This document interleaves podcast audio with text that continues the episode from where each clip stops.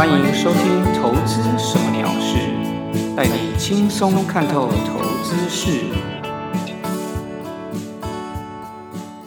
Hello，各位听众朋友，大家好，我是 Tony 哥，很开心又在空中和大家相会。今天呢，是我们《投资什么鸟事》的第二集，我会跟大家分享一件投资的鸟事。这个鸟事呢，是发生在二零一八年的二月六号。历史上有一个名称叫做“零二零六期货选择权屠杀事件”，哇，这个名称非常的骇人。我会在等一下后面呢，跟大家分享一下这件事情的来龙去脉。在还没有讲这件事情前呢，我先跟大家解释一下，有几个专有的财经的名词或者是一个商品。那这个商品呢，也许有很多资深的投资人已经非常的了解，甚至都已经在使用。不过有一些。可能刚开始进行投资，在做投资的投资朋友，可能还没有接触过。啊，我要讲的这个东西呢，叫做选择权。那选择权大家不要害怕，它其实是并没有像大家觉得的那么困难。等一下呢，我要解释的东西呢，我会用一些比较简单的方式，让大家先了解它的初步概念，深的细节我就暂时不提。好，那我们来看选择权呢，尤其我们今天要介绍这个叫做期货选择权，它是一个指数的衍生性商品。大家可以把它想成有两个东西，一个东西叫做买权哦，你买进来的权利买权；那一个一个东西叫做卖权，卖出去的权利叫卖权。买权呢，我们等一下都会用统一一个英文字来描述，我们把它叫做是 call。那卖权，我们把它叫做是 put，请大家先记住这两点。第一个就是 call，第二个叫做 put。那除了 call 跟 put 之外，我还希望大家去了解一件事情，就是说我们这个 call 跟 put 这两个商品，它是可以买，也可以卖。哦，但这跟股票一样，我们股票可以买买进，也可以你你做。哦，所谓的券空去空它，但是在选择权里面呢，很简单，我们可以买，可以卖，你也不用任何做任何所谓的借券啊、融券去做。所以本来在市场交易的时候呢，我们就可以去进行买跟卖的动作。这边呢，大家就要知道，如果我买进一个 call，那其实你是怎么样看多的？哦，你希望它涨，你买进一个。这个买进的权利，所以你可以买一个 call。如果你买一个 call，代表你对这个行情看好，你看多看涨。那你可以去怎么样买一个 put？买一个 put 就是你对这个行情看空、看跌。当跌的时候，你就会赚钱，这叫买一个 put。好，再来呢，还有两种状况，一个叫一个叫做卖 call。大家知道这个表示你希望行情要怎么样吗？卖一个扣等于跟买一个扣是相反的嘛，所以你其实是希望行情怎么样跌，也就是说你看它不好，你看空，你下跌才会赚钱。好，那当你卖一个 put，那就是怎么样看多，那这跟买一个 put 是相反。所以最后跟大家总结哦，我们所有的选择权商品，它其实就是这四种状况：买一个 call 跟卖一个 put，你等于都是在看多，希望它行情是涨的；你买一个 put 跟卖一个 call，两个是一样的，你都是希望行情是怎么样跌的。好，所以呢，到这边。基本上的一个选择权的一些基本知识，大家了解，大家也知道这样就好了。其实呢，这里面还有很多细节的，不过细节我们就暂时不讨论，大家先简单知道这样就好了。好，讲到这边为止呢，以上就是选择权的状况。那我们来看看二零一八年二月六号到底发生了什么事。当天呢，其实，在早上期货一开盘，期货是每天的八点四十五分开盘。八点四十五开四十五分开盘的时候呢，期货指数当天就马上开盘就大跌了两百八十四点，约当是跌二点六 percent。那跌了两百八十四点的时候，当时的期货的指数的这个点数，它是一零六四三点，主要是因为二月五号啊的晚上的美股是大跌了，所以二月六号那一天呢，马上开盘就大跌，在八点五十分的时候，put 的价格就开始飙涨，而且飙得非常高，但是这个合理，因为当天是大跌。跌的话，本来就对我们 put 的买方比较有利，所以 put 的价格就会怎么样大涨。那我举个例子，当时呢，在这个二月份，履约价是九千五百点的卖权的价格，短短一秒内从十五块飙涨到八百八十五块，这很可怕哦。应该是说十五点啊，十五点飙涨到八百八十五点。这个涨幅是多少？你知道吗？可以算一下，是五十九倍，很可怕，非常可怕，非常快。但是这个是有可能会发生的。为什么？因为选择权市场有趣的就是它不是只有理论的价格，因为它还有市场上心理的价格。所以大家可能觉得哇，一开盘就觉得哇跌那么多，所以大家就很害怕，或者是说有要避险的，他就会去把选择权的这个价格把它推高。哦，就是他不不管多少价格，他就尽量去买。所以把这个价格整个买到非常高的境界，那那像刚刚的价格其实就是非常高，包括呢在九千八履约价是九千八，还有履约价是九千九的 put 价格呢都超过了一千块，跟前一天的涨幅呢都超过是 n 百倍啊，数百倍哦，那所以这个是非常可怕，所以选择权这个价格是很快，为什么会是价格那么高？除了我刚刚讲的，哎，你可能是避险需求。或者是说，大家觉得哦要大跌了，大家赶快去投机，要赶快去买价格，所以大家都追价。当天后来其实是发生了一个状况，就是说有一些投资人他的保证金是他亏损，所以保证金已经跌到某一个程度，所以期货商就把他的这个手上的所谓的部位哦，把他的仓位去怎么样做平仓？平仓的时候是用。等于说不计价，也就是说可能用涨停价或者不计价的去把价格啊，把它把它的这个部位把它平掉。那我举一个例子，假设你是买九千五百点履约价的这一个 put，那你当然赚钱，你很开心，你从十五块涨到八百八十五块，你赚了啊五十九倍，那跟你就没有关系，因为你是赚钱。整个的部位里面呢，你的保证金是越来越多，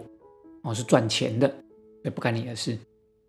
但是跟你做反向的人，也就是做选择权的卖方的这个人，它本来是卖十五点，但是现在价格竟然飙涨到八百八十五点，所以它是亏损的。它从十五点哦。变成涨到八百八十五点的话，你做选择权的卖方，做 put 做这一档 put 的卖方，你等于就亏了八百七十点，哦，那是很可怕的。如果有在玩选择权就知道，一点其实就是五十块，哦，所以八百七十点你可以去算一下，这是一口而已，哦，所以这个亏损是很可怕的。好，当他遇到这个亏损，期货商就发现哦，你已经亏损了，你的保证金不够，那他。就会把你的这一个，当然他有他的一个规矩啦，那它有一些流程。那到流程走到某一个地方的时候，他就会把你的这个部位把它怎么样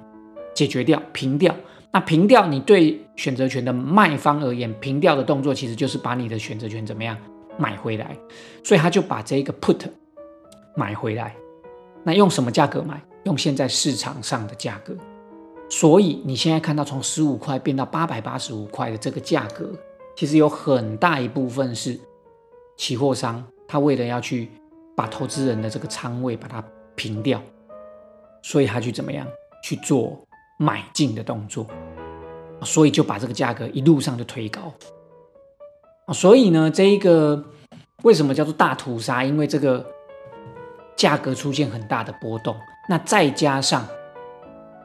期货商他。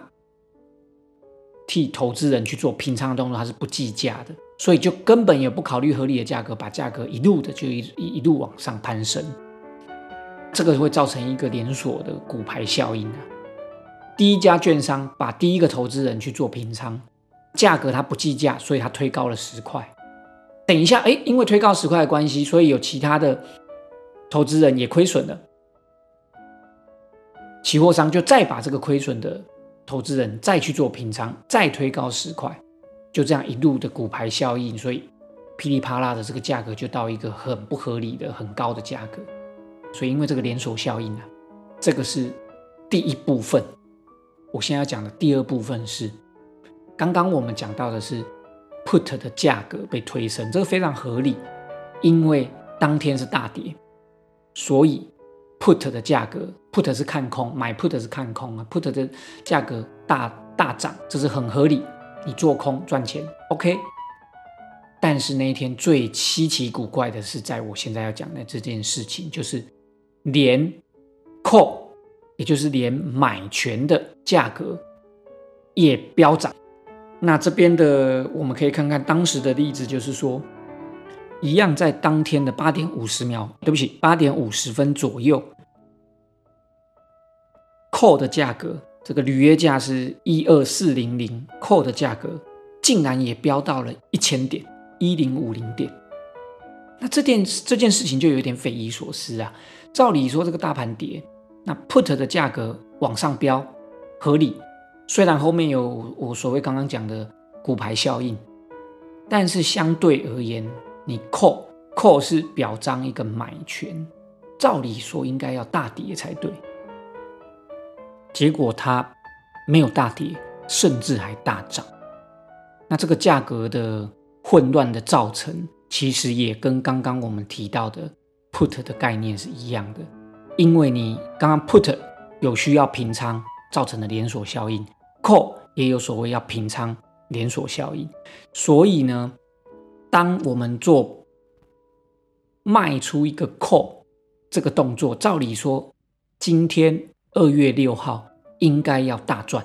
你卖出一个 call，你等于是看空大跌，你应该要大赚。结果呢，竟然因为要强制平仓，把仓位把它补掉，所以他去买 call 的价格。啊，期货商在补这个价格的时候，把这个价格一路的买上去，甚至买到不合理，结果呢，也造成了这些本来应该要赚钱的做 call 的卖方的这群人也被平仓掉。这个很好玩啊！这个本来应该要赚钱的人，你竟然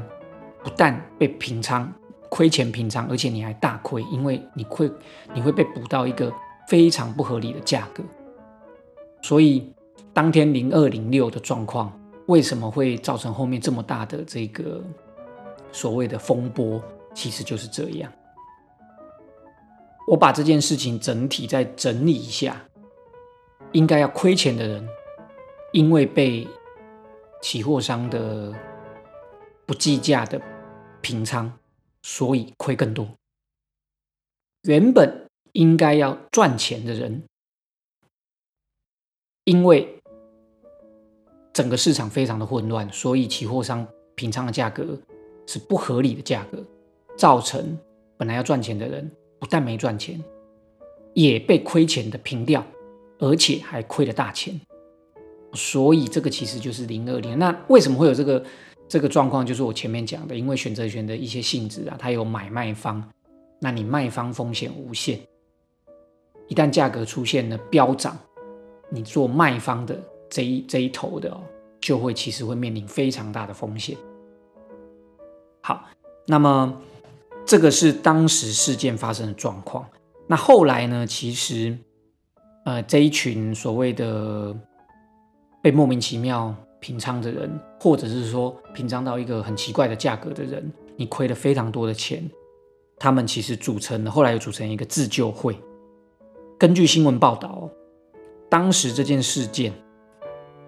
散户在这一次事件亏亏损的的钱哦，高达四十亿啊，四十亿，非常可怕。那后来呢，期货商有申报违约，也就是说，后来没有交出钱来的，跟政府申报违约的有高达十四点四亿，也非常多。自救会主要有三个诉求，第一个诉求是说，期货商他没有能够及时的发出所谓的平仓的通知，就是我刚刚讲的，期货商在发现你亏损的时候，他就直接用市场上的价格把你做平仓，所以造成这个价格不合理。那你期货商为什么没有来通知我这个交投资人，那让我能够有反应，让我来来自己先把这个期货保证金补起来，你就不会去砍仓了。那另外，他还有一个诉求是说，期货商呢，不论多空，你全部都砍仓，也就是我刚刚讲的不合理，卖权也砍，买权也砍，所以造成两个，也就是 call put 的两个价格，全部都被你所谓砍仓。当然，今天其实这件事情它是平仓，然后它把它平仓平到全部都把价格平到一个不合理。啊自救会的诉求是说，你的这个期货商为什么会做出这么不合理的事情？因为照理说，你理论价格上面 put 大涨，那照理说扣要大跌，那结果为什么会让这个件事情两边都同时大涨的事情发生？那表示你期货商里面对于这些价格，你根本没有做任何的稽核的机制，所以这是自救会的第二个诉求。第三个诉求是说，你期货商。连选择权的价差单都把它强制的平仓，其实这个当然在理论上面是有一点不合理的，原因是价差单哦，所以期货呃这个选择权的价差单，其实它的意思是说我用 call 跟 put 去组一个策略，那这个策略其实在不论亏损上或者是获利上，其实它都已经很明确的，都已经是固定的啦。也就是说，如果他把它报到到期，那他亏多少赚多少，其实都已经是确定的。那当然会亏会或者是会赚，就会看指数到时候在什么地方啊。也就是说，你可以做一个策略，造成指数未来如果涨多少点，你看起来就会赚多少；跌多少点以下，你就最多就会亏多少。其实这个在选择权的这个策略里面是没有问题的哦。也就是说，你如果报到到期。这件事情是绝对没有问题的。不过这一次呢，这个自救会诉求就是说，哇，那你期货商怎么可以不考虑这些东西，全部在同时看到数字不太一样的时候就把它砍掉？原因是这个数字其实在到期的时候全部都会回来的哦。所以这个就是自救会这个主要三大诉求啊，也呃后面还有一些比较细节诉求，但是我我讲的就是比较主要的三项诉求。这个自救会呢，其实在二月六号发生以后，其实后来做了非常多的，不管在陈情、抗议或者是诉求上面呢，有做很多的表达。我从三月六号有有一个澄清，到期交所去澄清，那包括四月份，哦九月份，那么这件事情一直到甚至到二零一九年的时候，这些自救会也有当面跟苏贞昌院长去做澄清。把他们的诉求表达出来。那再下来呢，我们就讲到那这件事情发生以后后续的一些状况哦。金管会方面呢，他其实后来有处分了非常多的期货商哦，那有去做一些包括检查调查，最后呢有处分了非常多的期货商，都有做一些处分啊，包括罚钱啊，包括要调整内控制度，都有一些处分。在期交所的部分呢。期交所的董事长以及总经理也在这件，也因为这件事情，也都做了下台的动作，哦，也就是说换了董事长、总经理也都换掉了。那甚至截至到近期，也都有包括立法委员跟自救会这边都持续有在啊，针对这件事情开很多说明会、公听会，甚至争取一些权益哦。处理这些事情的立委啊，目前从新闻媒体看到，大概有两位，一位是江永昌，一位是陈淑华，其实也都有持续的民意代表以及自救会在关注这些事情，那后续也一直在进行。当然啦，有很多散户跟这个期货商的到底协商出什么结果，也就是说亏损到底谁负责啦，或怎么样？那。这个其实，在事实上，在里面的一些细节上面，我是不清楚。不过我知道有很多朋友其实都是自己认的啦，啊，自己认的。啊，我举一个例子哦，这一个是风传媒在二零一八年九月三十号的刘任昌观点提出来的。这一位案例呢，是一位黄姓的家庭主妇，她当时呢，就其实在呃选择权期货市场这边的保证金大概本金哦有五百八十万，在当天零二零六完，她是亏损五千万，哎，五千万哎，五千万很可怕哎，一夕之间就就发生这个事，你你各位听众朋友，如果在他们的角度想想，你会这个你会怎么办呢？